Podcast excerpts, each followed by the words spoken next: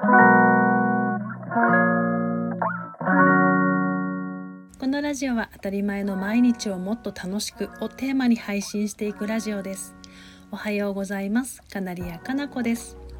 本来ならば5月頃に咲く庭の大手まりが季節を間違えて咲いていました。この季節外れに咲く狂い咲きが私は可愛いなとか2回も花を見ることができて嬉しいといつも思っています。もし我が子が何か失敗したり間違えたらどんな言葉をかけますか？我が家のことで言うならば下の子がコップのお茶をこぼしてしまい慌てて私の使ってほしくないタオルでテーブルを拭いていたとしたら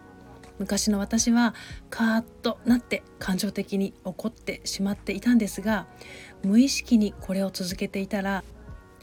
私の指示がないと動けない子になっていたんです。自分で考えて動いたらお母さんに怒られた。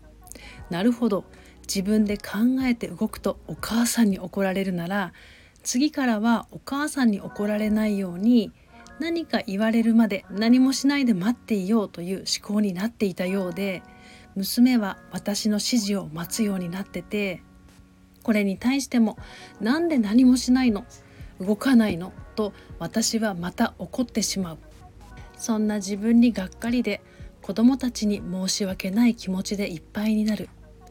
この状態は子供たちにも私にもいいわけがないと大反省しました。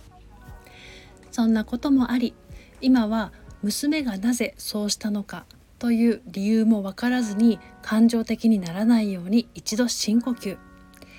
私が母からよく言われていた「だからお母さんが言ったでしょ」「お母さんが言った通りにしないからこうなったんでしょ」という言葉は使わないように意識して。どうしてこうなったのか。じゃあまたこうならないためにはどうしようか。先ほどのコップのお茶の例えだとなぜそのタオルを選んで使ったのか理由もちゃんと聞きます。じゃあまた同じことにならないように次はこうしようねと一緒に考えるようにしています。そんな風に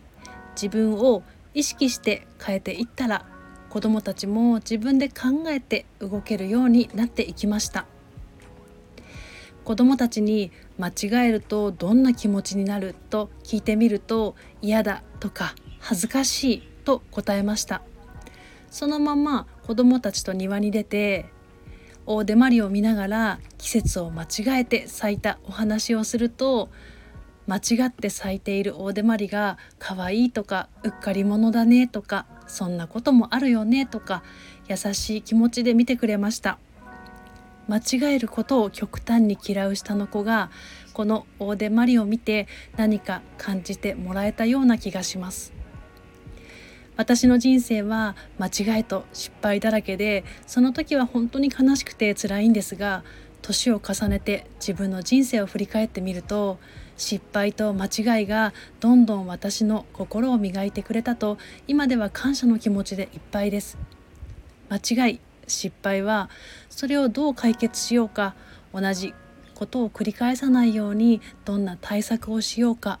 考えるきっかけをくれるので子どものうちにどんどん間違えてどんどん失敗してほしいと思っています。それを子どもたちと一緒に考えて解決できることがとても嬉しいです。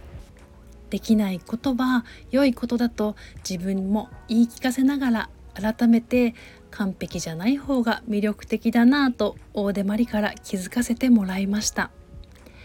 ここからはコメントへのお返しをしていきます。23回目の配信にコメントをくださった子育て×読書術研究家さん。私はずっとみんなと同じでなければならない。人の目人からの評価が怖くて自分の意見を言えない人間だったので投稿班を辞めると決断した自分に驚くと同時に私も成長したなと褒めてあげたくなりました。それから主導権を持たせることが自発性につながるとまた新しい気づきをありがとうございます。24回目の配信にコメントをくださった4月のさくらさん。平日休みは平日価格にどこも空いているので平日休みとってもいいです。コメントくださりありがとうございます。それでは今日も心穏やかにポジティブな一日でありますように。また次のお話で。